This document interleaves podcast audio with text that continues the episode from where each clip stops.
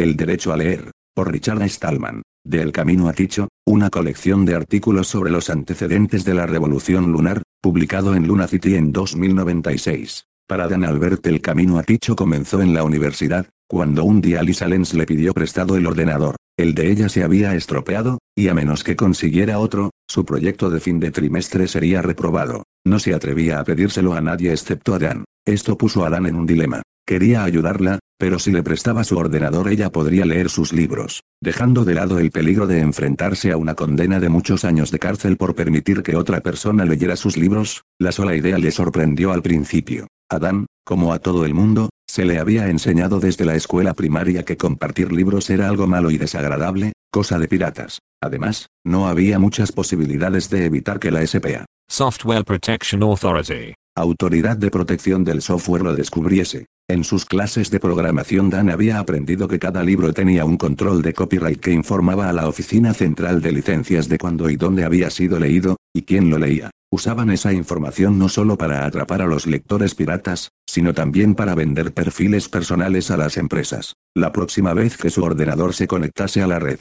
la Oficina Central de Licencias lo descubriría y él, como propietario del ordenador, recibiría un durísimo castigo por no tomar las medidas adecuadas para evitar el delito. Quizá Lisa no pretendía leer sus libros. Probablemente lo único que necesitaba era escribir su proyecto, pero Dan sabía que Lisa provenía de una familia de clase media que a duras penas se podía permitir pagar la matrícula, y mucho menos las tasas de lectura. Leer sus libros podía ser la única manera que tenía Lisa de terminar la carrera. Dan entendía la situación. Él mismo había pedido un préstamo para pagar por los artículos de investigación que leía. El 10% de ese dinero iba a pagar a los autores de los artículos, y como Dan pretendía hacer carrera en la universidad, esperaba que sus artículos de investigación, en caso de ser citados frecuentemente, le dieran los suficientes beneficios como para pagar el préstamo. Más tarde Dan descubrió que había habido un tiempo en el que todo el mundo podía ir a una biblioteca y leer artículos, incluso libros, sin tener que pagar. Había investigadores que podían leer miles de páginas sin necesidad de becas de biblioteca,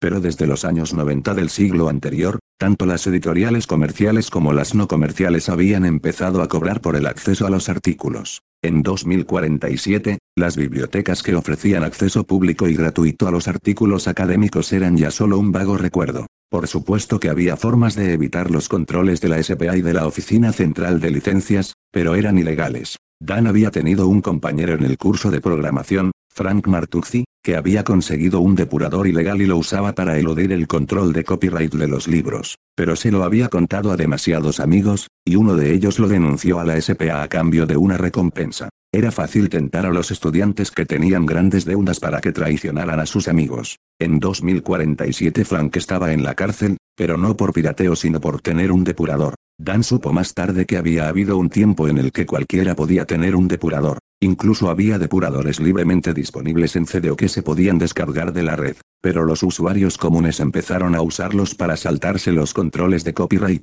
y finalmente un juez dictaminó que este se había convertido en el uso principal que se hacía de los depuradores en la práctica. Eso quería decir que los depuradores eran ilegales y los programadores que los habían escrito fueron a parar a la cárcel. Obviamente, los programadores necesitan depuradores, pero en 2047 solo había copias numeradas de los depuradores comerciales, y solo estaban disponibles para los programadores oficialmente autorizados. El depurador que Dan había usado en sus clases de programación estaba detrás de un cortafuegos especial para que solo se pudiese utilizar en los ejercicios de clase. También se podía saltar el control de copyright instalando un núcleo de sistema modificado. Dan llegó a saber que hacia el cambio de siglo habían existido núcleos libres, incluso sistemas operativos completos que eran libres. Pero ahora no solo eran ilegales como los depuradores, sino que tampoco se podían instalar sin saber la clave del administrador del ordenador, cosa que ni el FBI ni el servicio técnico de Microsoft estaban dispuestos a revelar. Dan llegó a la conclusión de que simplemente no podía prestarle su ordenador a Lisa. Sin embargo, no podía negarse a ayudarla porque estaba enamorado de ella.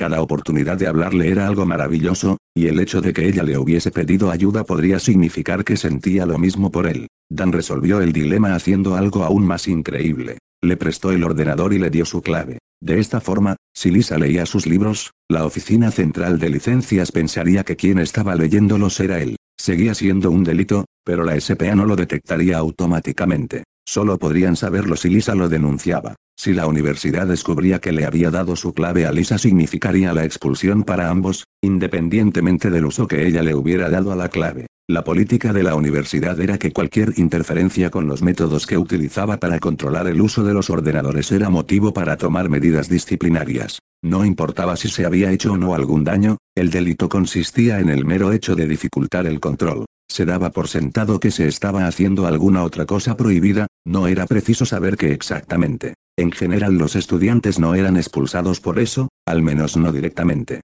Lo que se hacía era prohibirles el acceso a los ordenadores de la universidad, lo que inevitablemente significaba que no podrían aprobar todas las asignaturas. Dan supo más tarde que ese tipo de políticas en la universidad habían empezado en la década de 1980, cuando los estudiantes comenzaron a usar ordenadores en forma masiva. Antes de eso, las universidades tenían una actitud diferente. Solo se penalizaban las actividades dañinas, no las que eran meramente sospechosas. Lisa no denunció a Dan a la SPA. Su decisión de ayudarla llevó a que se casasen, y también a que cuestionasen lo que les habían enseñado acerca de la piratería cuando eran niños. Empezaron a leer sobre la historia del copyright, sobre la Unión Soviética y sus restricciones sobre las copias, e incluso la constitución original de los Estados Unidos de América. Se mudaron a Luna, donde se encontraron con otras personas que al igual que ellos intentaban librarse del largo brazo de la SPA. Cuando empezó el levantamiento de Picho en 2062, el derecho universal a leer se convirtió en una de sus proclamas fundamentales.